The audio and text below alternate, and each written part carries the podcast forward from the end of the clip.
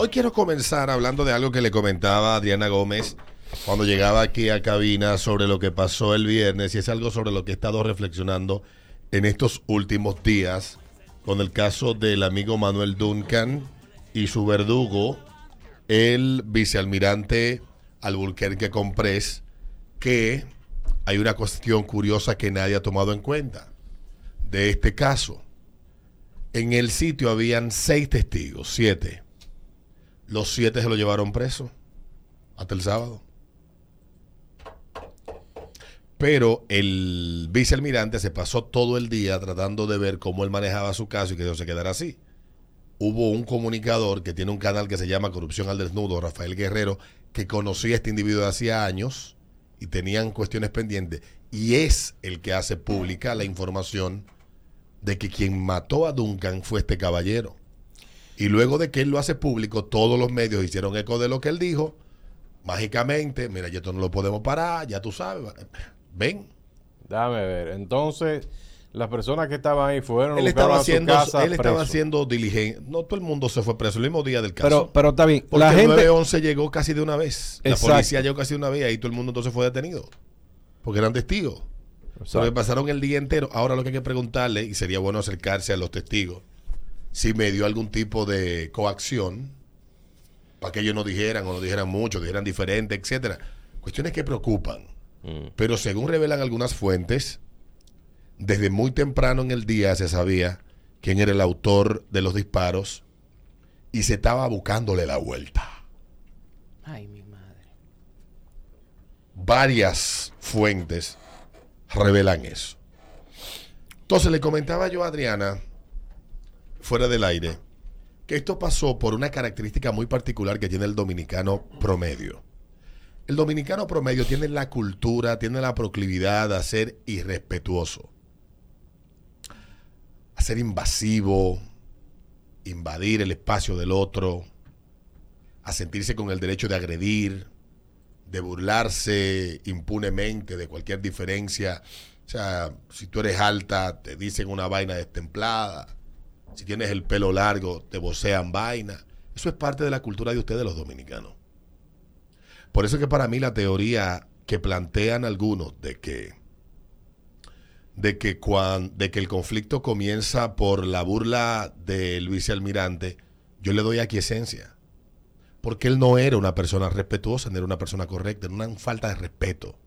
Y todo el que lo conoce de su círculo sabe que él era así, que era un freco. Que prevaleciéndose de su posición y de sus rangos, le faltaba el respeto a la gente, con mucha facilidad. Él no había tenido otro problema. Decenas de problemas, con muchísima gente. Y cuando se emborrachaba era peor todavía.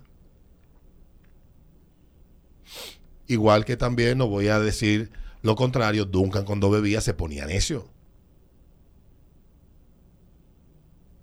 Esa es la verdad. Y ahí coincidieron dos realidades que dieron al traste con una tragedia terrible para ambos, pero sobre todo para Duncan, que fue el que murió. Si ustedes no tuvieran la cultura de ser tan irrespetuosos, estas cosas no pasaran con tanta frecuencia. Pero aquí hablan Aquí hablan la gente de la violencia. Hablan de la violencia y hablan de la violencia como si la violencia pura y simplemente es e ir y darle una galleta a otro.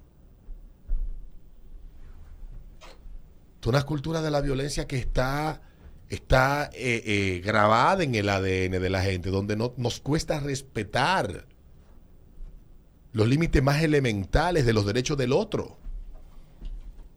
Tú lo vives todos los días en tu casa cuando el vecino sube la música, todo lo que da. Yo la subo porque estoy en mi maldita casa, haz lo que tú quieras. Cuando tú llegas residencial y un vecino te coge el parqueo, vecino, parquees en el mío, que yo no voy a mover mi carro.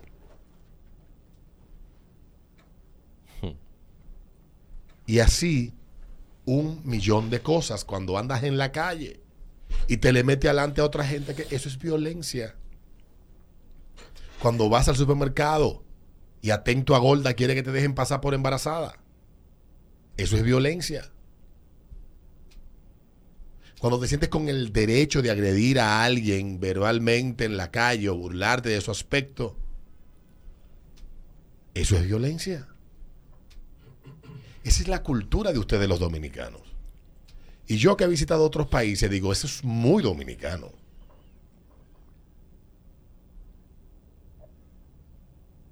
Gente que se acostumbra en la escuela a ser objeto de burla a los demás y salen con esa costumbre y ese comportamiento a vivir una vida adulta y nunca lo dejan.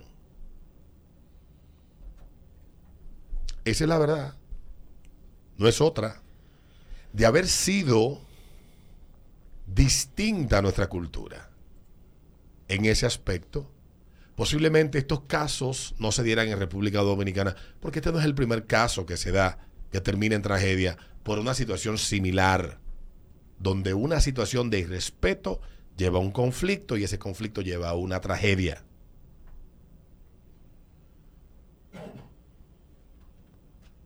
Dímelo, Pamplota, ¿por dónde tú vas?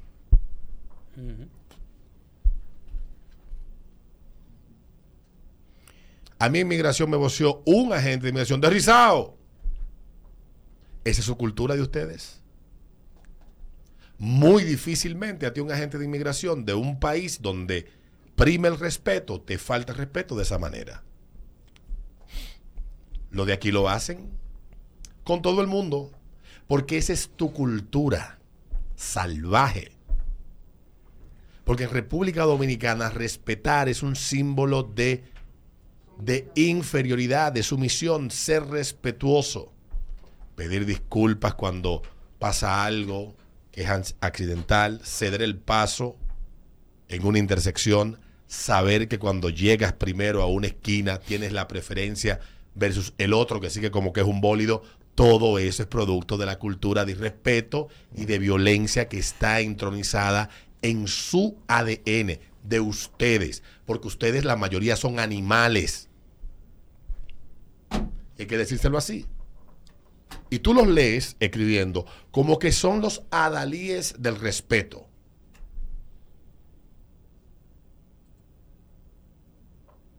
El mejor ejemplo del tipo de ser humano que ustedes son es Twitter el mejor ejemplo del tipo de personas que ustedes son, son las redes sociales. Ustedes no empatizan con nadie. Peor aún, le dan rienda suelta al animal salvaje que tienen dentro y hacen una exhibición de creatividad tóxica que pasma.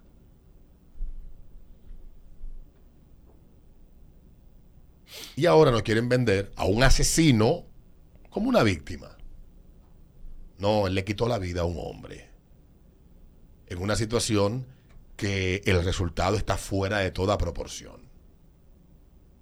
Porque tú, tú no la emprendes a tiro a una gente y le das una carrera por una cuadra completa a dos personas en el supuesto de una legítima defensa. Yo no soy abogado, pero por lo que ha explicado aquí el abogado Héctor, la legítima defensa se configura con unas características muy particulares. Y yo no le he visto hasta ahora en lo poco que hemos conocido de esto. Y hay un sector de la prensa que está buscando condicionar la opinión pública de que este hombre, la víctima, este abusador de seis pies, le entra a golpe, este pobre viejo. Ese pobre viejo tenía entrenamiento militar de élite. Ese pobre viejo. 59 años, no es un viejo. Con dos pistolas arriba. No es un indefenso. Indefenso soy yo que lo que tengo es una llave rueda en el carro. Tenía un arsenal de armas de fuego en su casa y dos pistolas en el carro. Entonces, indefenso no era él. Entonces, con todo esto, uno lee y uno ve a la gente, ustedes le cuesta respetar. Y todos los días lo ves y lo escuchas en este programa, en las redes sociales, lo ve por todas partes.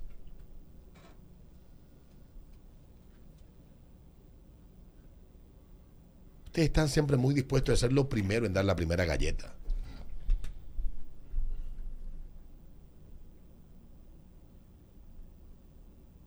Y no responden a un principio elemental. O sea, viejo, el que se meta contigo, dile que no te joda. Ahora, si sigue jodiendo, parte de la madre. Eso es distinto. Pasó un caso hace poco en, eh, en el residencial Vista del Jardín en la Jacobo Masluta, donde un tipo perdió la vida a manos de otro.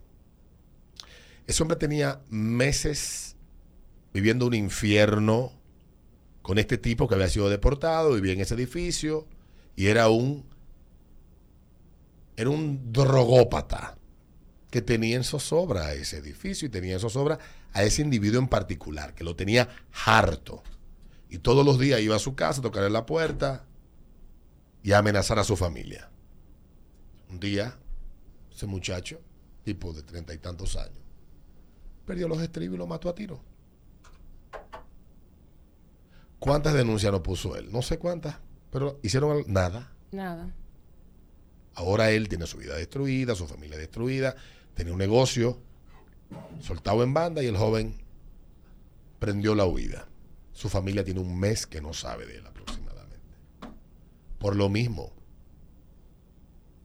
Porque tenemos una cultura del irrespeto. Y es como dice Ana María Cortés en su cuenta de Twitter. Dice, hablamos duro, interrumpimos sin misericordia, le ponemos la mano encima al otro, gritamos, insultamos como si nada.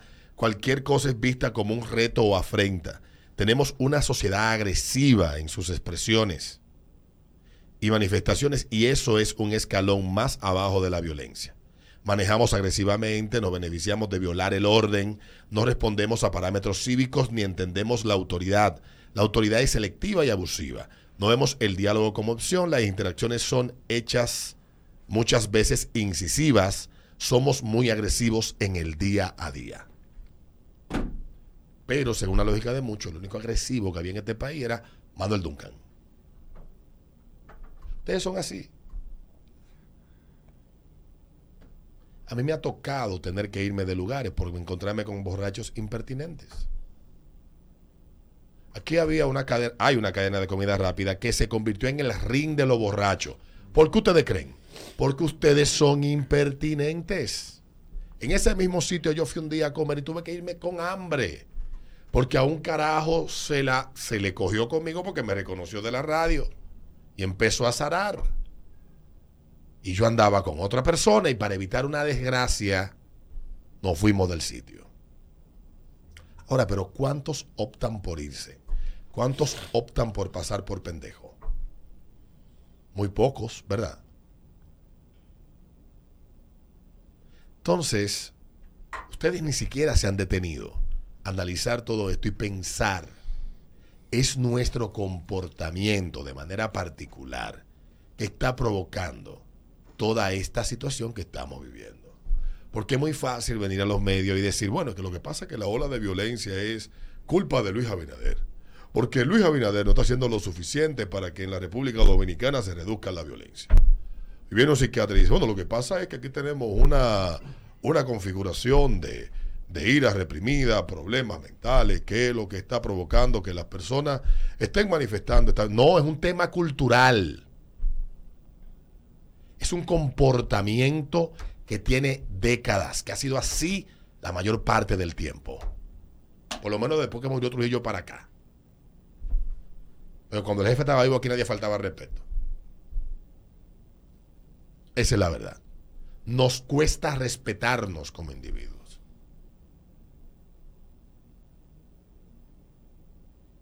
Y eso es producto de la incivilización que se ve como un símbolo de progreso y de avance. Respetar no es una opción. En absoluto. ¿Para qué voy a respetar? Pues yo un mierda. Que me respete a mí, que yo tengo los granos más grandes.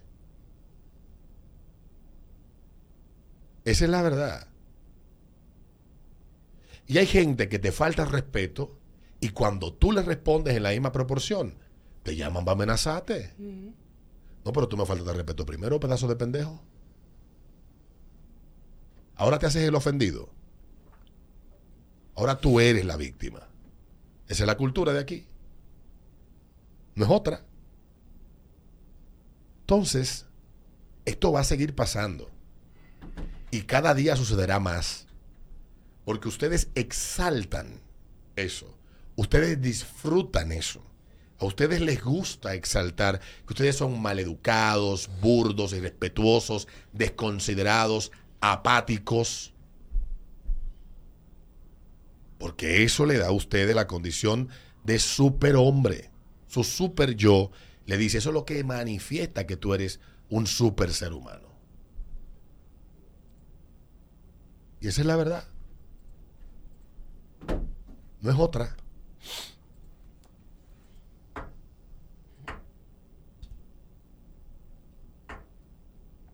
Así que, independientemente de que eso pasó, yo le tengo una noticia a ustedes, eso va a seguir pasando.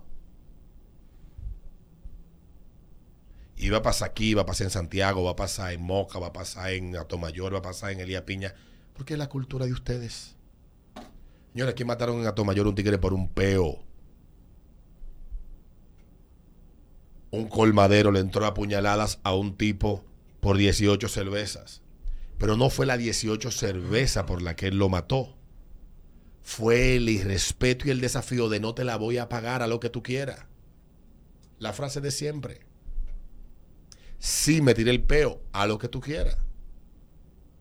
Y todo tiene el mismo origen. Ustedes no les gusta convivir en paz con los demás. A ustedes les gusta vivir imponiéndose a los demás. Me impongo, luego existo. Ese ritmo de la mañana. De que las 8 no nos choque, son las 7:33 minutos, el ritmo de la mañana, ritmo 96, Eduardo. Oye, es martes, hoy tenemos atención pobre. Atención pobre, te hartaste de la olla y ahora vas a pajarear. ya decidiste de que esa es la única ¿Que forma. pajarear o bugarronear? Creo que bugarronear. Pero- bugarronear. Porque Sí, porque eso- que el el- el bugarroneo ha entrado en crisis. Eso te saca No de la relaje. olla. Sí. Porque hay demasiados hombres heterosexuales que se han vuelto heteroflexibles. Entonces se hace fácil cogerse un hombre que se vea bien sin tener que mediar una transacción económica de por medio. Exacto. Aprende. Pero ustedes que conocen de pájaro, Dime. Aprende. Rápido arrancó. lo- Dime. eso te saca de la olla. Bueno, yo te voy a decir a ti la verdad. No hay cosa más hambrosa que un pájaro. Sí, pero te matan el hambre, pero la olla. Sí, pero Sí, déjame completar la idea. No hay cosa más hambrosa que un pájaro, pero cuando se trata de los placeres, no es que estiman esfuerzos en, eh, en pagar por lo que quieren. Dan buenos regalos, eh, Estoy pensando. pagan fines de semana, pero todo depende de la estructura. Mira, el pájaro de 18 a 30 ten olla. De 18 a 30. Ten olla, sí. El, El pájaro el- empieza a el- producir para poder dar y, y, ¿cómo dice? y sustentar a partir de los 30. El pájaro que da es después de los 40. No, después de los 30. No digo, el pájaro que El te pájaro, estable el económicamente. pájaro entre 18 y 30 años todavía se cree muñeca. Un médico con especialidad, un Sí, sí, sí, vaina, un exactamente. funcionario de eso. Un ya, abogado, que hay muchísimos pájaros abogados. Tiene 32 y el cajero de un banco. ¿Cómo es? ¿Abogados pájaros o pájaros abogados? Pájaros abogados. Ok. Entonces, eh, Eduardo. Ahora estoy yo aprendiendo porque yo iba con... Ok, es que entonces, nosotros te tenemos... saltaste, pájaro. Aquí tienes tú ya, aquí es do- do- Santo dos Domingo. fuentes. Lo- lo que pasa es- Domingo están aquí. Lo que pasa es que nos, yo, yo personalmente, tengo mucha influencia e información de los pájaros del medio. Y eso están todos desbaratados. Los pájaros del medio todos son, to- todos son alcaparra. Exacto. Hay poca aceituna. Entonces, Ay, Dios mío. ahí me complica. Lo que están bien son eh, eh, puchel de, de mujeres. de mujeres. Sí, lo puchen de mujeres. Puchel de mujeres, ¿no? Que puchel, Maipiolo. eh, sí, maipiolo. Lo que tuve bien. Los que, medio. los que trabajan en gimnasio no son pájaros, son Te bugarrones. voy a enseñar. Bugarrones, sí. Te voy a enseñar Si trabajas en gimnasio y, y, y tiene fotos en el Instagram que se le ven las nalgas, Es bugarrón. es bugarrón. Está mercadeando el producto para que para desesperar a los dones que van al gimnasio a buscar carnita. Ah, por eso ya, ya entendí algo. Anda que yo veo los bloqueados del, del WhatsApp. Lo bloqueado. Eh, bloqueado. settings. Hombre que pone nalga en Instagram la está mercadeando. Sí, sí. Oye, lo que te Espérate, que estoy buscando los bloqueados de Los garrones de los gimnasios van a buscar señores como tú y yo. Oye, ¿Eh? Sí, señores mayores. así ¿Cómo que tú y yo? Señores. Los entrenadores que hay. Los Yo lo voy a encontrar, los bloqueados. Yo tengo uno que nada más me decía, salúdala. Y me Yo conozco, un reguero de yo conozco fotos. el caso de un trainer de un gimnasio. Ay, coño. Oye bien, de un trainer de un gimnasio que tenía tres novios en las tres tandas. Mañana, tarde y noche. Tú no conoces a nadie. Y yo me, uno de los novios yo lo conocía y Pero un día oye, estamos hablando y empieza a lamentarse del trainer porque le descubrió esas dos traiciones. Y me empieza a decir todo lo que compraba. Tú sabes lo que comprarle ropa para Under Armour. ay, Dios mío. Cara. Ay, Eh, de ¿tú lo sabes lo caro. cara que es la ropa Under De lo Armour? caro. ¿Eh? Mira cómo era. Salúdala. Po. Pero por favor. Déjame Pero no me dejen el Y tema a mí solo. Y mandaba, y mandaba un catálogo. Sí, una- sí, y hermano, sí. no, espérate, así no. Ay, cuidado que le escribo. Ay, Espérate, déjame ver, déjame tapar la. quita, quita, quita. No, pero si no. Vamos entonces con atención, Pobre. pobre. Te hartaste de la olla y ahora vas a bugarronear, ¿es que se dice entonces? Eh, exacto, ya sí, sí. Eh, a burra- a eso mismo. Eh, ya, para buscarte un dinero. Bueno. A buscarte tú que, que te mantenga, que te paguen fines de semana. Atención, pobre. Consejos. Lamentablemente tienes que hacer una inversión inicial para tratar los paños, la ñañara. Sí. Los Y pelos. No, Sí. no, porque mientras más ñañara y cosas tú tienes, es más difícil conseguir Tiene que iniciar a un sugar. cuti, un blanqueamiento. Sí, Es importante que sepas, mi estimado, eh, ¿cómo se dice? Eh, nuevo, nuevo gay. Eh, ¿se eh, puede decir? no, eh, bueno, prostituto de, de- de Ok, ok. homosexual que en TikTok hay un gran mercado, hay un gran mercado de ¿cómo dice? Una es una gran plataforma de exhibición. Pero es importante que el entorno tú lo mejores porque los techos es zinc, Sí, no, no. las paredes sin empañetar, Los pisos de- de los tierra. calzoncillos rotos, Piso de tierra, ¿verdad? piso de tierra. Mira, todo eso asusta. Todo eso, todo eso asusta. Sí, porque que el, hombre, eh, sí, el que le pone interés a eso sabe que tiene que estar pagando cena, la- los Es- medicamentos de mamá. Exactamente. Tiene O que te puede tener- salir tremendo atracador. También. Exacto. Tiene que tener definido el target que tú vas a buscar. Entiende, si Tu es de salir de, la olla, si es salir de la olla lo que quiere, Es de 50 tienes que concentrarte en los altos funcionarios, Tienes que comprarte una chacabana en azul. los profesionales, porque si te No, vas con es los que los altos funcionarios los nombras en las oficinas que trabajan y los hacen sus novios. Ay, Dios mío. Le compran apartamentos, Sí, pues ya, los va mandan de viaje a. Miami. Va adelantado ahí ya. Sí, sí, sí. Dígale, Te tío. puedo hacer cinco historias. Dígale, tío, dígale, tío. Cinco. Cinco. Buenos días. Dale. Atención, nuevo boogie. Nuevo que, tienes que prepararte mentalmente porque un día de tus aventuras va a aparecer alguien que te dirá lo siguiente. Ahora me toca a mí. Ahora me toca a mí. Ay, sí, sí. Es importante que sepa, desde el año 2005 en adelante se estableció por norma colectiva entre homosexuales que el bugarrón también coge. Ah, mira. El bugarrón tiene que voltearse. Que yo no es en estos días. no, usted tiene que voltearse y chupar. Yo decía, no. Chupa tu paleta. Y besar chupa también. paleta, Yo, decía, no, el amigo mío el que entra. Ah, A él no le entra. sálgase del negocio, esas son las reglas.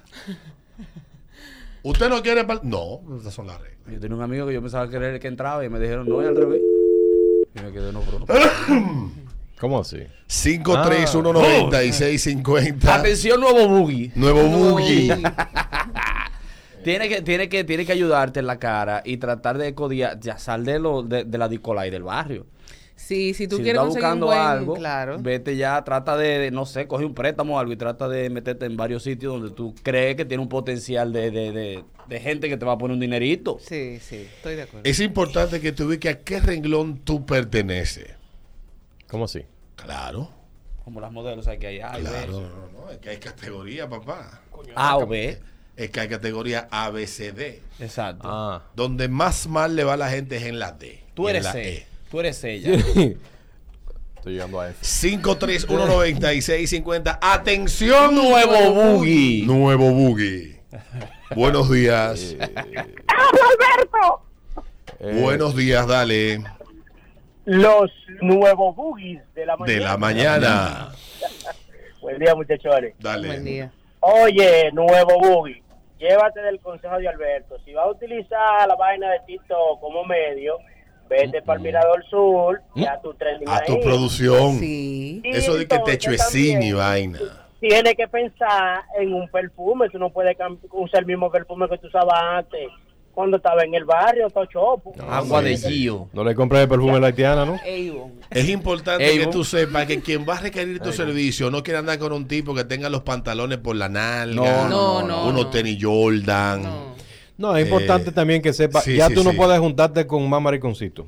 Sí, sí. Debe, te los roban. debe- no, porque es que esa gente no quieren hacer mucho bulto.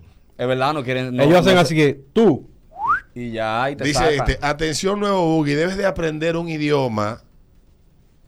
El creol no es un idioma de que para pa, frontear. No eres bilingüe. No eres bilingüe. no. Portugués, qué fácil. Bájate Sí. Duolingo. Y aprender de tragos. Sí, Ah, sí, sí. cócteles, por ejemplo. Sí. Sí. No. No podemos tener eso de que, de que tú tienes romo con, con CB. Un dame ese. Un dame ese. No, No, A mí me gusta eso. No, con lo fácil que es ahora, porque las redes están llenas de, Wow. de, de tutoriales Y y de apre- vaina. apréndetelo en inglés, no le digas de que una mari sangrienta. Lo que, mira, lo que, lo que no falla es decirle al, bante- al, al- mari sangrienta. Al puedes dar una mari sangrienta. Mm. al tipo que sirve, tú le dices. Eh, Mary. Tú le dices, ¿qué, qué tiene? Sí, y él sí, te empieza a explicar, ta, ta, ta, ta, tú le dices, dame ese. ¿Cuál? Buenos días. Dale. Hola. Que se afeiten los pelos de la teta, que, que uno paga su tiene para no estar escupiendo pelo. Sí, que se afeite los pelos de la teta. Ah, ah, ah, ah, ah. De las tetas. De la aureola, que hay, hay unos pelos Sí. ahí. Buenos días. Sí, sí, sí. 53190. Atención, nuevo Uy, boogie. Por favor, ¿eh? Buenos días. El boogie de la mañana. Buenos días. Hola. Deben, deben comprar su perfume en Perfumería García. Dele. ¿Qué? Sí. Dele. Pasa que esos perfumes se van rápido. Hay que echarse mucho Hay una película en la que Will Smith se dedica eh, al bugarroneo. Sí, Hitch. No, no, no, no, No, es esa. no, no. Él es una película de la. De, Tú sabes cuál es la que yo hablo, ¿verdad? Una película de, de- de los inicios de Will Smith como actor. Es como de principios de los 90. No recuerdo el nombre de esa película, pero en esa película Will Smith se dedica a ser como el, el pana que se coge en, en las altas élites de Nueva York y se vuelve como un vaina, una cosa. Y Will Smith dice algo muy importante en esa película que en esos círculos de la ciudad de Nueva York que se movían entre los círculos de clase alta y los tigres se dedicaban a tener sexo con hombres por paga y él dice que es importante vivir en un buen apartamento en un buen lugar aunque solamente tengas un solo mueble pero ese mueble debe de ser tan caro y tan exclusivo como en el lugar en el que tú vives Sí, porque. así pasa con el perfume Wow. no se ponga una vaina que usted la tenga todo el mundo, ni una vaina falsificada. Impresione que usted ahora Claro. está usted ahora es una empresa. Exacto, tú eres el producto, brother. Tú eres el producto. Tú eres el producto. Claro que sí. Tú como ¿De qué producto-? No. ¿Qué es eso? Por Dios. Déjame ¿Tú sabes lo que es Ginate, verdad? El verde. De- Del el verde, verde era que olía verde. como a, me- como a hoja de menta.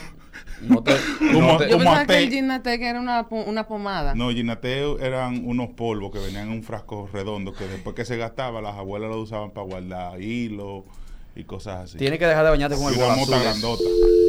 Atención, nuevo, Nuevo boogie. boogie, nuevo boogie. Tú que eres el producto ahora, te hartaste de la olla y necesitas ya buscar una persona que te mantenga dándole tus joven y bellas nalgas. Los risores no son un buen lugar para No. tú ir a buscar gente para salir de la olla. Eso es para tú ir a darte una vaina. Para un echabaineo de venta O en buscar un Instagram. ETS, un, be- un buen VIH. Sí, un buen VIH. Esos risores son para tú tirarte foticos sexy para la venta en Instagram. Y ahora, tipo, y ahora en estos tiempos, a buscar. La del mono. Ay, Dios mío. y esta raquiña. Furúnculo de- del, del simio. Del- de- Está bueno el nombre. El frun- Sí, porque como está. La ñañara, la ñañara. La ñaña del, Oye, del, del del, del primate. del primate. Es verdad, es verdad. Buenos días. Atención, nuevo boogie. Atención, nuevo boogie. El 100. Sí, el 100. El queremos 100, por favor. Sí, sí. Queremos el 100. Lo necesitamos. Ahí está, Queremos nuevo el boogie. 100. Nuevo Buggy. Ah, la gente no tiene como mucho consejo. Buenos días. Buen día, buen día, dame chipicho. ¿Cómo amanece, chico, todo? Bien, bien. Atención, nuevo Bugatti. Ya esos teléfonos que tú joseaste cuando tú eras Uber, tienes que ir tumbando eso, bloquear esa gente, porque tú ya eres, ya como dicen, un, un, un producto y tienes que saber manejarte. Entraste, Claro. entraste a, Al a otra a otra liga. Sí, otra Sí, categoría. Claro, porque ya te cansaste de esa olla. Tú vienes siendo el tatis, pero del bugarroneo. La nueva cara de la vaina. Exacto. Sí, la nueva cara, me gusta, me gusta. Ay, Dios mío. Sí. 5319650. Ese ritmo de la mañana, este ritmo 96.5. Estamos hablando aquí en Atención. Atención, pobre, tú que te hartaste de la olla y ahora estás buscando otra forma, otra vía de conseguir dinero y te vas a meter a Bugarón ahora. A Boogie. A Buggy, a Bugatti. Mm. Es importante que sepa Que que te- asociarte con un buggy de lo del medio te va a dar exposición, más no te va a dar el dinero. Es verdad. Eso es verdad. Eso es cierto. Te va a dejar, te va a dejar ver, pero bueno. Tiene que tener una chacabana en el closet. Buenos días, sí. Una. Una chacabana. Blanca. Oh. No, que sean dos. Y que no tenga botones de colores ni cosas que se pueda repetir. No, porque ahí no también para las actividades nocturnas. Sí, Así, desde el alto vaina. Sí, sí, sí. Buenos días. Y par de bowtie, par. Sí, exacto. 53196. Ahora estoy yo pensando en un amigo de nosotros que usa muchas vaina. Atención, sí. nuevo buggy. que la, la base por la mella No. por ahí. Saludo a él. Nuevo Buggy, tu primer cliente, no te enamores de él. No, es negocio. Ese Eso negocio. es negocio. No, venga ahora de que, de que guillado, de que asobado, de que en una actividad de que por arribita, de que topando Ay, nudillos. Mm. Mm. ¿Qué es eso? Hay si Ah. tiene si viaja, hay destinos en los que tú ya debes de ir sacando de tu de tu lista. Colombia es uno. Nueva Sí. York, Colombia, eh, Miami, una parte de Miami. Sí, Miami, ¿verdad? Miami. Mira, el Bron. No, eso Búscate el caso de un buggy alta gama que había en Panamá. Parece que el chamaco se le fue la mano y le mandan a dar para abajo. Fue en junio lo mataron. diablo. Entonces, esto lo digo. Ten cuenta los clientes que te buscan, porque hay clientes que no cogen esa. Sí. No te puede propasar, tienes que estar callado, no puedes estar escribiendo, No, Si no. te ni pide- llamando papita extraño. Si, No te, si te piden trompa, dale una tingola y ve probando. Claro, exacto. De achín. Ah, que no se puede estar- Progresivamente. No se te vaya la mano, negro. Sí. A ver, encuentro la noticia del pana. Atención, nuevo buggy. El gimnasio en el que te inscribas, busca que tenlo claro. Eso, eso óxido y esa, en vez de, de guantilla, usar de que, de que esponja, eso no, No, está. no, no, y que, no si, te va a y vender. que si te lo está pagando uno de los clientes, tú no puedes tampoco ir a sabrosear para allá. No, No. Ni hacer cositas en el baño. En el mismo horario. Mm, No, no puede ser en el mismo horario, pero que, que no vaya a sabrosear con los otros de que potenciales clientes. Claro. Ni que con una licrita, una cosita, una vainita, no. Vainita apretada y entra al baño y se da tingola para No, no, no. Sí, sí. Se dan tingola. Compli- sí, que... Sí, para Para que levante. levantar. Pa' poner los zarazos, pa' zarazo. Pa' enderezar. Pa' zarazo. Pa' zarazo. Buenos días, la última. Para que se note. Aló, buenas. Aló, buenas. Ah, Ay. 5319650 es el ritmo de la mañana, ritmo 96.5, ya venimos. libre de presión al decir la verdad. Sabes que estaba hablando yo afuera de estos, de estos muchachos alta gama. Este, este caso pasó en Panamá hace unos dos meses, la muerte de este pana que era considerado modelo y influencer, pero no era tan influencer ni tan modelo, eh. Era más Bugatti. Sí, sí, sí, alta gama. Alta gama, Y alta gama, alta gama. según eh, cuenta la nota publicada en varios medios panameños, comienzo por ahí, eh, él se llamaba Ángel Ernesto de las Espadas, tenía 20... De las espadas era el nombre. así de las ¿Qué- espadas. era su nombre. Qué coincidencia. Literal. Tenía 24 años, fue ejecutado de siete tiros cerca de las 11 y 30 de la noche del miércoles 15 de junio en el estacionamiento de un centro comercial súper exclusivo de Ciudad Panamá, Alta Plaza se llama, tras asistir con otro sujeto a ver una película, la película Top Gun Maverick en el cine de ese mall.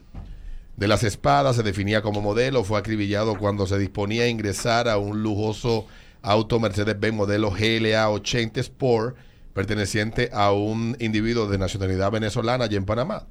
Un sicario vestido de negro llegó a bordo de una motocicleta de alta cilindrada y se estacionó cerca del vehículo y al verlo lo liquidó.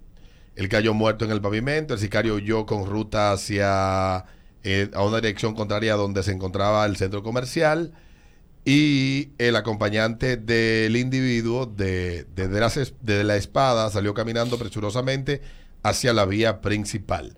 Horas antes del asesinato y de ir al cine, él subió a sus historias de Instagram una foto y dos videos. En la fotografía se le observó en el elevador de un edificio, mientras que en uno de los videos indicaba que alguien más eh, le cabrea esperar y todas esas cosas. Él, compartía en sus redes sociales viajes por Dubái, Punta Cana, Cancún, Medellín, Brasil, Cartagena, Cali, Bogotá, Ecuador, Tulum, Aruba, Costa Rica, tres días antes de su asesinato en junio. Aparentemente estuvo en Antioquia, en la ciudad de Medellín. Tenía casi 400 publicaciones en su cuenta de Instagram y eh, era un hombre que se movía en las altas esferas de los influencers. Bueno, pues hace unos cuantos días, uno de los asesinos en Ciudad Panamá fue, fue capturado y dice la nota que anuncia eh, la captura de esta persona. Tres personas, hombres, fueron aprendidos por las autoridades por la presunta vinculación al homicidio de Ángel Ernesto de las Espadas Pacheco, ocurrido en el estacionamiento de un centro comercial en la ciudad de Panamá. Eh, dice que la detención de esos dos sujetos se logró a través de una operación dirigida por la sección de investigación y homicidios de la Fiscalía de la Ciudad de Panamá y la policía de ese país. Ángel Ernesto de las Espadas Pacheco, de 24 años, fue ejecutado de siete tiros cerca de las 11 y 30 de la noche del miércoles 15 de junio en los estacionamientos del Centro Comercial Alta Plaza, Ciudad Panamá. Obviamente este joven se dedicaba, vivía en una de las zonas más exclusivas que tiene Ciudad Panamá, en un piso 26, si no me equivoco. Pero, bueno, Una noticia que se debatió mucho en los medios hace unos meses en Panamá y que sigue tocándose el caso de este pana. hay que... Entonces es importante que a los nuevos boogies sepan que hay gente que tiene el power para mandarte a dar chicharrón. Sí, lo que pasa es que tiene que manejarse. Tienen hay, que hay- hay manejarse. un problema de manejo. Hay un manejo que... te- exacto. Manijo. Porque usted no puede ser... Yo entiendo, No, yo, entiendo- no estoy hablando de ese caso Dice exclusivamente. Radamés pero- que por lo menos él pudo ver la película y saber si era bueno o mal. Sí. Cada mes, por Dios. No sé si llegó a los créditos. Pero la, la Ujú, dale. yo entiendo que así como se hacen charlas para muchas cosas, Ujú. deberían de hacer como charlas para, para, para situaciones así. Por ejemplo, charlas para los nuevos boogie, eh, Para la charlas- nueva Chapi. cha- exacto, para las chapi, etcétera, etcétera, para, para que sepan el manejo real. Sí. Porque yo siento que nosotros aquí lo mal de que damos los consejos a las personas. Estamos en un Sí. trabajo. Claro, Un un trabajo. trabajo, un trabajo social Altruista. realmente. Trabajo social. Lo que pasa es que eso está, eso está también cubierto de una cultura propia y todo un modus operandi que es bastante, es bastante complejo e intrincado. Complejo, complejo. Complejo. Déjalo en complejo. Pero que, es que... es que- Intrincado también es eso de la enredadera que eso Eh, ¿Tú sabes por qué eso es tan delicado y es tan complejo? El elemento principal es el secretismo que debe de haber Mm. en la práctica. Sí. Entonces, en la medida en que la sociedad se va abriendo más al tema y es menos problemático y es menos vergonzoso tú poder vivir tu sexualidad como te dé la gana, pues entonces el que se dedica a eso tampoco tiene un gran problema y se vuelve ya una actividad como están los catálogos de mujeres. Pero ah, existe una cuestión y es que eh, eh, generalmente cuando pasan esos casos violentos es porque hay una de las partes involucrada en, un- en una relación sentimental, que se enamora. no, que vive una doble vida. Bueno, En no ese- sé si recuerdas el caso de Robert Serra, el diputado chavista que fue asesinado en 2014 por uno de sus guardaespaldas. ¿Qué, ¿Cuáles son las versiones que se manejan? Bueno, una de ellas fue publicada en el 2015 por el periódico Miami Herald, donde cuenta el nuevo Herald, donde cuenta lo que la- las teorías de investigación que se manejaron, pero el gobierno decidió darle otro manejo distinto y convertirlo en un mártir, un símbolo al tipo por, por la significación que tenía Robert Serra para la causa chavista en Venezuela. Robert comenzó bastante joven en la militancia del partido del Partido Socialista Unido de Venezuela, el PSUV. y comenzó bastante joven. Destacó en, en varias ocasiones que tuvo el chance de dirigirse a Chávez, ya con 16 años. Era un joven muy destacado y muy querido por Chávez. Y, y él era de un barrio llamado La Candelaria. Los que conocen Ca- Caracas saben que La Candelaria es cualquier cosa menos... Es como Borjol, más o menos. Es un sitio como simbólico de la ciudad, por ahí, cerca de, de la parte antigua de la ciudad, pero que es sabrosa. Él vivía ahí. Y, y cuentan que él era un tipo que vivía una doble vida, era un homosexual muy violento. Y él eh, tuvo una relación previa que en el 2012 esta persona que era su escolta y también su pareja, dicen, esa es la versión que publica el nuevo Herald, este tigre pues lo mandó a aniquilar en el Ávila, que es una zona, una montaña que hay cerca de Caracas. Creo que ahí también hay un otro que se llama Humboldt. Y ahí apareció el tipo con un tiro en la nuca y ese otro noviecito que él tenía, que tenía más o menos en ese momento 21, Robert muere con 20 27. Eh, ese, ese pana que era también de ese bajo mundo, de, se hace parte de su círculo, pues, era policía, pero era venía del, del barrio, el tigre parece que no, no estaba dispuesto a que la vaina se acabara, él lo había amenazado y él dijo, antes de que ahí me maten, mato yo. Y lo mataron de treinta y pico de puñalada Ay, Dios. al tipo en su, en su casa, junto con una joven que le acompañaba, que era su asistente. Él era diputado en ese momento. Publicó eso el Nuevo Herald y de verdad, hay que saber cómo usted se mete. O sea, murieron los dos. Murió el guardaespaldas. No, el guardaespaldas tiene 30 años en la cotilla. Tranquilo. Está preso en una cárcel en Venezuela. Diablo, Venezuela. Ya tú sabes. Tiene que estar bucarroneando también ahí en la calle, tranquilo. Adiós. Bueno, Más abierto. Eso no se ve. ¿Eh? ahí está. Es, impor- es importante que No ustedes... hay que dar charla de eso. Sí, sí. Problema que te partan el culo y después que te partan el alma. Tú lo dices así, pero de verdad. él duró más tiempo en subir al cielo porque Aquí se han tenía- dado casos. Eso ¿Tenía que. Que él duró más tiempo en subir al cielo porque eh, eh, estaba como la valla cuando le hacen hoyito, entonces la brisa, ¿entiendes? Que aquí han pasado vainas, tú dices. Ey, pero, Albert, que aquí han pasado Aquí vainas. se han dado su caso. En los 80 y en los 90 pasaron un par de situaciones. Ah, pero es viejo. Muchos segundos. Es viejo. Sí. Cuidado. Y en los 70. Cuidado. No, no, no, no tanto. Más para acá. Yo conozco un caso. No, pero yo conozco de casos de los 70, de los 80 y de los 90. Por mi casa pasó algo. Una, hacen como.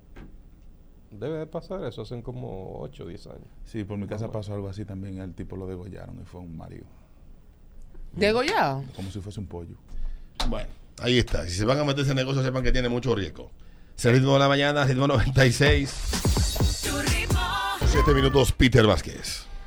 La comidilla de, la, de lo que hablaron el presidente y el señor Danilo Medina eh, está caliente. Está Ardiendo.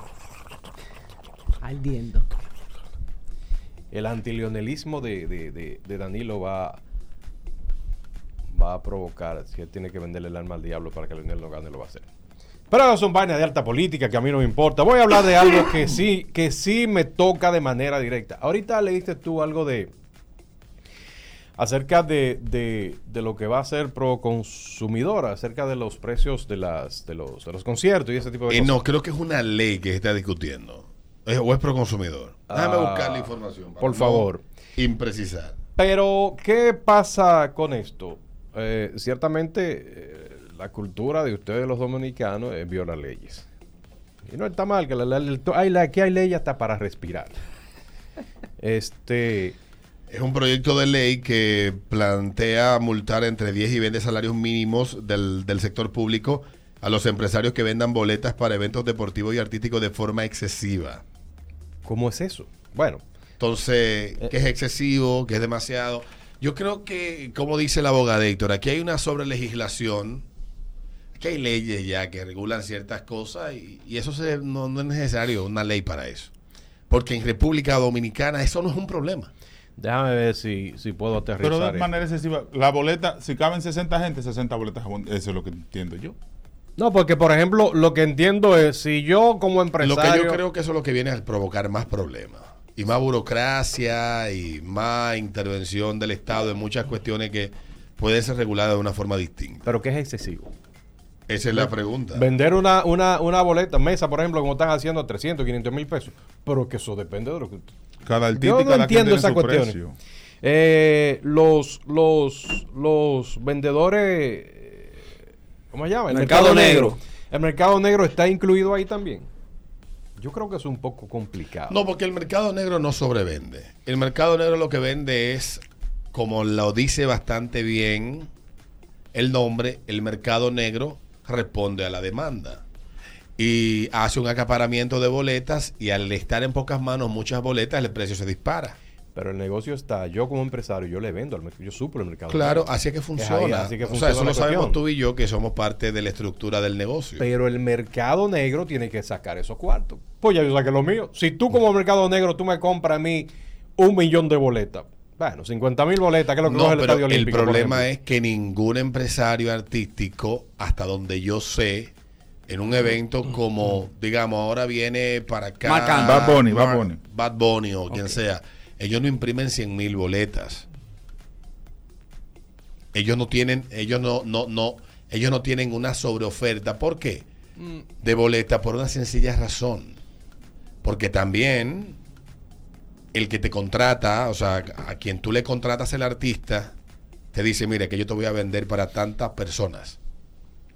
Y la escala de precios de las boletas se establece en base a esa negociación. Sí, generalmente los artistas. Entonces, los eso artistas, está- entonces eso no es, por eso es que digo, aquí no es un problema el tema de la sobreventa de boletas, porque aquí no se sobrevenden boletas. Aquí que yo recuerde, yo no recuerdo un concierto que digan, ese concierto estaba sobrevendido. Que la gente se quedó afuera porque no Eh, cabía. se quedó afuera el 30% de la gente que no pudo entrar. No, no, no. Yo no, Aquí no pasa eso. yo no recuerdo eso. Entonces, por lo que digo que aquí es problemático que tú vengas establecer una ley que lo que va a generar es una estructura de extorsión, que es para lo que casi siempre se prestan este tipo de leyes. Porque, ¿qué pasa con muchos negocios aquí, con leyes como la de la misma Proconsumidor? Puede haber buena intención en la, en la, direc- en la dirección de la institución, pero hay supervisores abajo que se sientan a, a extorsionar Mm. Eso es así. E inspectores Y que van a buscar su Tú sabes que encontré aquí una lata vencida, una vaina para dame lo mío. Señores, yo conozco casos de gente de colmado que ha tenido que transarse con esos tigres. Yo no es, no, no escu- Feo. No he escuchado gente quejándose de que tal boleta es cara, lo, que no pueden ah, comprarla. Y están diferentes precios. De la mayoría de las actividades eh, de diversión que hay, que hay to- están, están todos los precios. Eh, y las personas se adaptan al precio que usted quiere, pueda pagar. Eh, Pero eso no va a ser de que aplicado para el play. Esa es otra cosa. Sí. Ese- Esa es otra cuestión, porque para las cuestiones de, de- de ese tipo, a los eventos de ese tipo, eh, me imagino que también aplican. Pero es que las boletas del Play la venden. Es que yo no me explico cómo, cómo es que lo que yo conozco a- a- al 60, 70% de lo que venden taquilla del mercado negro en el Play, cómo ellos consiguen tan rápido, además de que ellos se Porque abonan una están, parte. están eh, compuestos con lo que venden las boletas, que son los equipos, que son parte del negocio. que Igual pasa con los, eh, pre- los empresarios artísticos. Un porcentaje altísimo de las boletas que se venden en el mercado negro, ¿de quién son? Son del mercado. Ahora bien, de- eh, ¿Son es de que- ellos? Es que, por ejemplo, yo... No todos, pero sí hay una gran parte de, arti- de- de empresarios artísticos que tienen esos esquemas. Yo no soy el Y target. le Y a mí no me, y a mí no me parece ilegítimo ni me parece ilegal. no, porque eso al porque- final es su, su negocio y ellos y ellos obtienen su beneficio de lo que se vende, ya después de ahí lo que pase son, son problemas de ellos. Regular eso pa- por medio de una ley, eso es lo que va a causar un más, más negocio. Mira, en los tiempos que estamos viviendo ahora, donde la, la dirección que está tomando todo es la digitalización. Y la digitalización hace fácil la fiscalización. Sí. Yo creo que la ley llegó tarde. Sí, porque ahora Quien sea que, que, que haya propuesto la idea, llegó tarde ya. Ya ese quedó problema está prácticamente resuelto. Te lo digo porque los últimos conciertos que yo he comprado taquillas y actividades, lo que me mandan un código QR al correo, eso de taquillas impresas, no sé qué, Sí. eso ya es cuestión casi del pasado. Yo no recuerdo una vez que yo... Digo, yo no soy el target tampoco. Eh, cara, que yo me encuentre con una taquilla cara, que yo con- para cualquier evento, aún sea, sé yo, una película, Porque es que el mercado negro existe en razón de un hábito de consumo o de compra de boletas del dominicano. El dominicano compra boletas a última hora. Ajá. Y eso hace que a última hora mucha gente salga desesperada y pague lo que sea por una boleta. Hay gente que dice, di 30 mil pesos por una boleta para ver a Bad Bunny. En el festival del año 2017, que fue, creo, si no me equivoco, el último festival, yo compré mis boletas cinco meses antes. Yo recuerdo. Yo lo recuerdo cuando tú la compraste.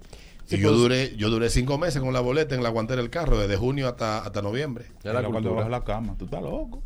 Entonces yo, yo no sé cómo es que, que la gente se queja tanto del mercado negro cuando la solución al mercado negro está a mano. Cuando apareció Webaticket, Tix.do, el tal vaina, tal cosa, tal pendejada, que usted puede comprar a tiempo. Ahora hemos visto casos de conciertos, como el caso de- del concierto de Bad Bunny, que las plataformas de muchas de esas Colapsaron. empresas han colapsado fácilmente y se les hace imposible a la gente poder acceder a comprar las boletas y estas se acaban rápido. Pero no es que tampoco ponen todas las boletas a la venta. Para aprender y son tener- estrategias para, para generar una, una demanda y que la gente esté dispuesta. Esto tiene Entonces, un nombre, tú me dijiste. Eso tiene un Sí, nombre. no, a mí se me olvidó, sí, pero tiene un nombre, sí. Pero a mí se me olvidó, a mí se están olvidando las cosas. ya, El Alzheimer me tiene así. Lo sé. Lo sé. Eh, El viejo este. Sí, sí. Bueno, pero es que también aquí me dicen otra cosa y es que eh, eh, deben de regular la, la venta de los productos que venden dentro de, la, de, la- de las actividades, pero que eso, eso es otra cosa. ¿Regular qué? Es que en República Dominicana no existe control de precio. Ah, por los precios no. Pero... Entonces, Exacto. no, es que no en República Dominicana no existe control de precio. Entonces, cuando usted va a un evento, el dueño del evento hace un cálculo global de cuánto costó el montaje y el que y dentro del montaje calcula la renta de los espacios para venta de diferentes cosas. Entonces, el que pone el puesto ahí, digamos, imagínate que yo pongo un puesto de empanadas y yo voy a donde ese de concerts y le alquilo un espacio de 10 por 10 o de 5 por 5 y dice ese de concert, cada metro en mi concierto vale 2 mil dólares. Entonces yo le pago a él 25 mil dólares. Que Porque es un espacio de 5 por Empanada, 5. Para vender mi vaina. Entonces, ¿eh? para yo recuperar 25 mil dólares, no estoy diciendo que ese es el precio. Estoy diciendo que estas cuestiones se negocian de esa manera. Para yo recuperar mis 25 mil dólares y que me quede algo de ganancia, yo tengo que vender una cantidad de empanada a un precio determinado. Se supone que así que esto se calcula. Claro. Entonces, como aquí no existe y la gente debe de entenderlo de una vez y por todas, en República Dominicana no existe control de precios. Entonces, eso se eliminó cuando se firmó el Tratado de Libre Comercio. El Estado no puede promulgar leyes que le establezcan precios a los productos que se van a consumir en lugar de... Es como que tú pretendas que el gobierno vaya y le ponga un precio a la palomita en Caribbean Cinemas. Caribbean Cinemas tiene un costo establecido de la operación de ese cine que tu boleta no lo paga. Y para ellos recuperar, que es donde está gran parte del negocio de los cines en el mundo entero, es en el candy bar que está. Entonces, te ponen a cuánto la palomita? 250 pesos. ¿Y la boleta te vale cuánto? Te vale 350. 100 pesos menos que la boleta. Pero ¿cuántas veces, cuántas palomitas tú compras? Sí. compras tres, compras cuatro. Entonces tú no le puedes poner precio a lo de otro. Hay una cuestión que es todavía mucho más sencilla. No consumas en el evento. Yo fui al concierto de Coldplay, no cogían tarjeta, no consumí nada. Me bebí tres cervezas que me regaló Harold. Pero con eso, con eso de la... No consumas y ahí se cumple una ley elemental de, del mercado. Con eso del, del, del precio de la boleta, los, los, o los organizadores de conciertos y los, y los mercados negros y esa gente, ellos utilizan la ley de la oferta y demanda. Ya. Que lo que dice es que usted esconde el producto y lo después te va a pagar más. Eso es sencillo. Ya. Y es así. Y te voy a decir algo peor aún. La gente no quiere entender una cuestión. Miren, ninguna ley dicta que vayas a conciertos. Si no hay ley que te obligue, no tienes que verte compelido a gastar 10 mil pesos en una boleta que Que eso es opcional. el papá. precio regular son 3 mil pesos, pero peor aún. El que montó el evento te anunció ese evento en enero, lo va a hacer en septiembre. Tú has tenido ocho meses para comprar la boleta. Él ha hecho preventa, ha hecho no sé qué vaina, ha hecho ofertas Especiales. Giveaway. Y tú optaste, tú decidiste libremente de que tú vas a comprar la boleta el último día. Resulta que el último día se arma una euforia. El evento tiene un, una, el evento se hace en un lugar de un aforo de 50 mil personas. Y el día del evento ya está vendido el 70% de, de las locaciones. Estamos hablando cerca de unas 40 mil boletas. Quedan 10 mil. Pero salen 50 mil gente atrás de las 10 mil que quedan. No, y que nadie... Eso es una ley elemental de mercado. ¿Qué va a pasar con la boleta? Van a poner cara, mi amor. Y que- No importa quién la tenga, la puede tener el mismo, el mismo Daddy Yankee y no te la va a vender al precio original porque hay una cuestión, la demanda supera la oferta y eso hace que el precio suba. Y es que hay, hay algo, es que tampoco me están a mí obligando a comprar boletas. No.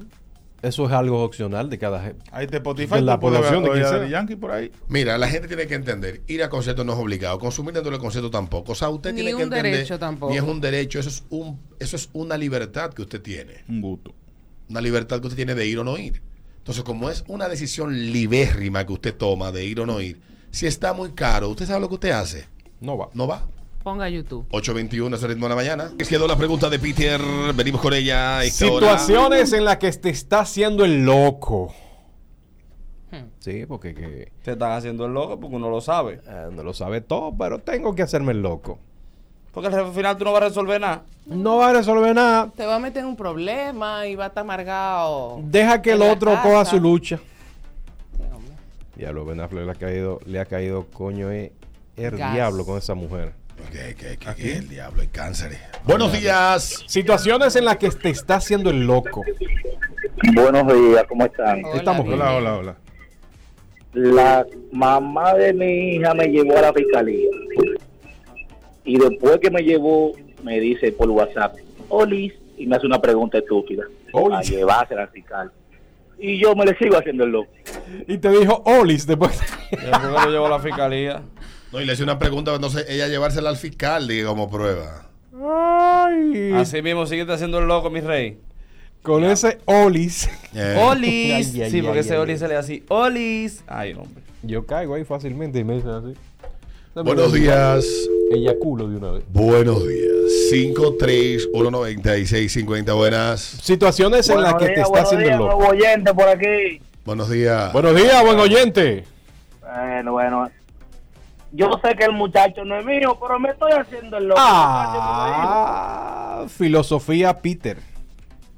Ay, Peter. Fíjate de eso. Sí pasó. Después que tú lo quieres. Si lo quiere, no hay Puede aparecer. Ahora son malos. Ya yo lo quiero. Ya me dice papi. Son malos, malditos muchachos. Después desaparecen cuando están grandes. No, Lo y, peor, y- lo- y siempre andan preocupados por el papá más que por el que lo crió. Eh, Eso tiene malditos, ¿verdad? uno Eso tiene algo, muchacho. eh. Mejor dejarlo limpiando botes en las esquinas y limpiando vidrios. Sí. Sí. Oye, eso tiene algo. Vendiendo flores. Vendiendo flores. Cuando tú tienes ese sentimiento por ese muchacho, que tú lo Maldito quieres, y ese corazón. maldito muchacho dice, no, yo quiero conocer a mi papá. Mira, hijo de tu maldita madre. Mira, Me- es que eso, eso me lo explicó eh, a- a- el psicólogo donde yo iba a terapia, que yo mismo me, me di de alta. Él me dijo que eso tiene, tiene un, un- tiene, y se hizo un estudio, eso tiene algo en la psicología donde lo- los hijos buscan, tú puedes ser el, Vuelve. eh, óyeme, de verdad. vuelve al psicólogo. Sí, debo ir. Yo me lo encontré en estos días, me dijo, te estoy esperando. Óyeme, Sí. y, y los hijos van donde los papás, aunque haya sido un perro, aunque lo haya No, una abandonado. curiosidad, pero de- de- No sé. debería ser. porque, Hay un lazo que ellos deben, deben en su corazón como que... O la sangre jala. Buenos días. Pregunta Peter. Situaciones en las que tú, tú, Buenos tú, días. te está haciendo el loco. O la loca. Buenos días. Buenos Hola. días. Oye, tú no sabes la situación que está pasando con mi padre ahora mismo. Él se metió con una señora, eh, ella de 45 años, y él tiene 62. Se llama Luis Octavio Peña, mi papá, y doy el programa. Y él no se da cuenta que ella lo está esperando, porque ella antes de entrar al negocio no tenía nada, que no conoció, no tenía nada. Ahora tiene de todo. Bueno, El pero problema- es que eh, todo eso es de él. Y él puede dárselo a quien él quiera. Porque muchas veces los hijos se resienten con los padres cuando los padres deciden de manera libre dar todo lo que ellos han producido sin la ayuda de nadie a quien a ellos le nazca y le dé la gana. Y déjenme decirle que el compromiso de los padres muere exactamente el día que ellos deciden. Si ellos deciden darte a ti hasta el día de su muerte y tú seas un hombre viejo, pues es su decisión. Pero lo de tu papá es de tu papá. Pero y él ahí- puede hacer mientras esté vivo con todo lo que él tiene, lo que le dé la gana. Y quedar en la calle mañana. Pero este caso de Daniel lo explica porque la familia de Daniel es muy especial. Sí, sí. Hay que, eso hay que. Sí, pero también ayer, ayer vi el caso de un señor pensionado que está en un colmado de Ah, Lomina, lo vi.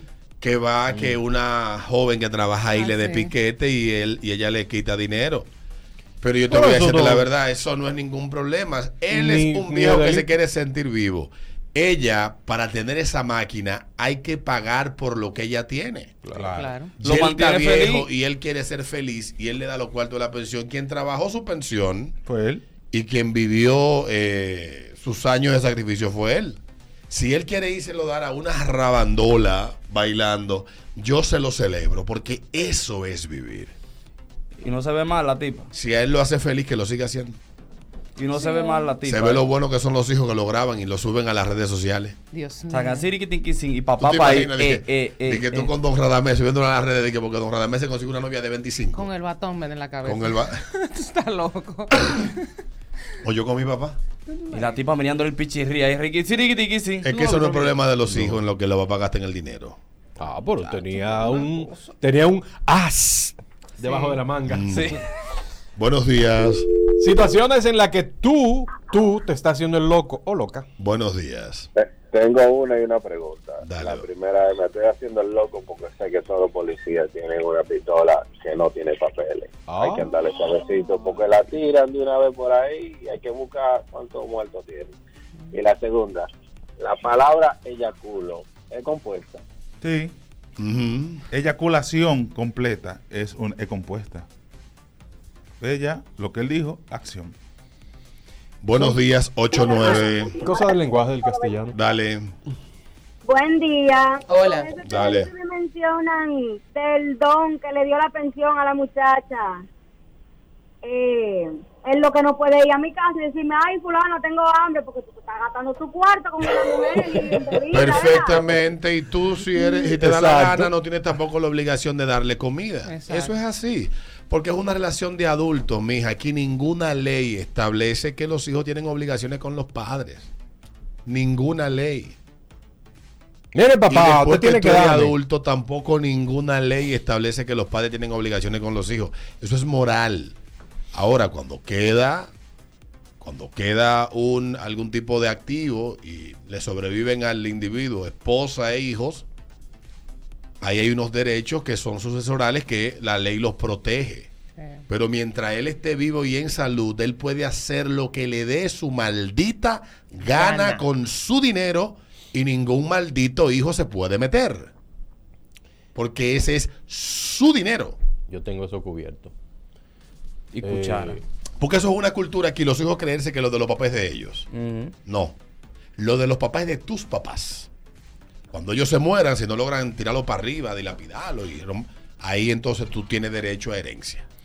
en par de años más. Pero yo voy a después coger- que se mueren, no antes. Yo voy a Aquí no existe que la herencia en vida, En, en par de años más yo voy a coger par de préstamos hipotecarios. ni, ni, ni la copropiedad. A 20 años. Yo no voy a durar 20 años vivo. Tampoco te lo prestan por la edad.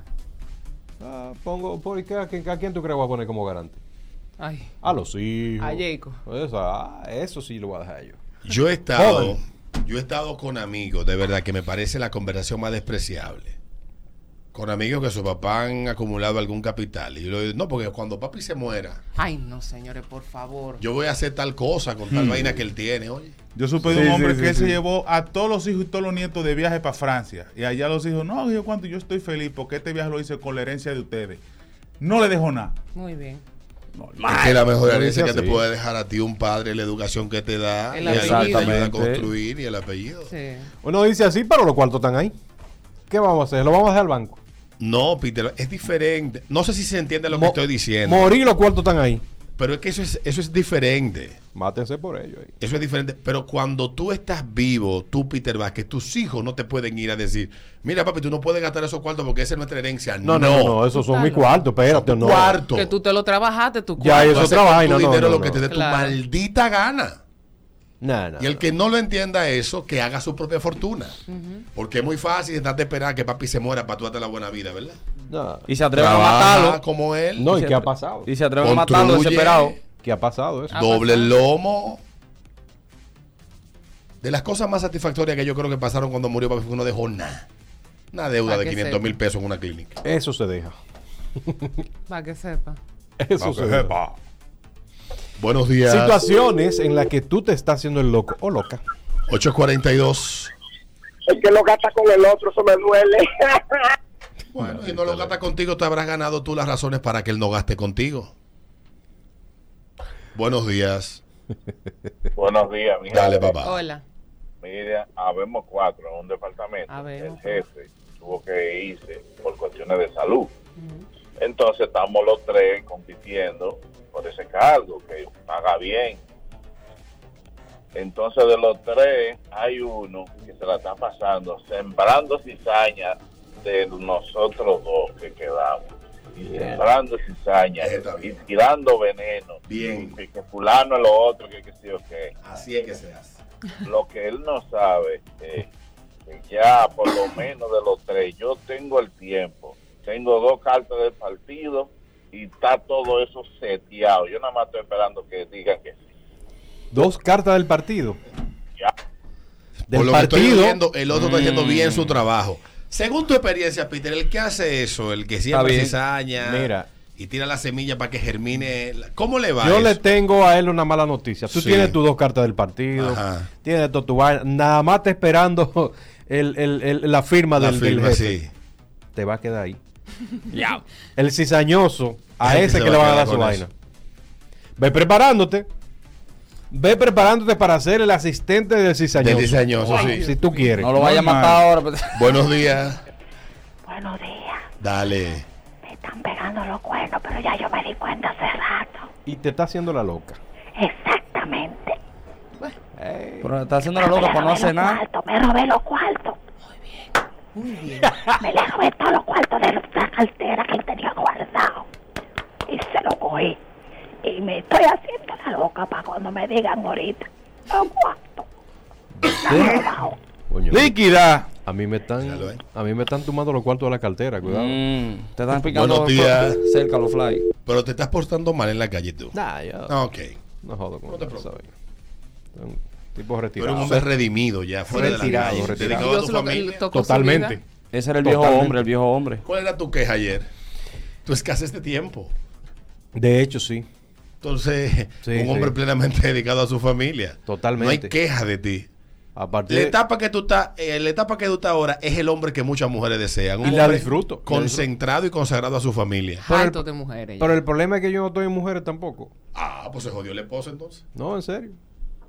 Un hombre dedicado a ¿En sus serio? hijos. Tú lo que te embaca, emisora y qué más. En Y en gimnasio. No. Eso es para la salud. Que Porque tú- pues, porque real- realmente tú quieres durar más. no soy igual que tú, que estás en gimnasio y que para levantar mujeres. Yo estoy por salud. Qué Así que lío, para estar de Dios cuadrito y vaina este. Oye, ahora este tigre, más cizañoso. Ay, la mujer le cae de repente al gimnasio. Muy bien. Y le Hola, amores. Y le damos. Sí. Le cae. Esto ya le di una nalguita y ya la.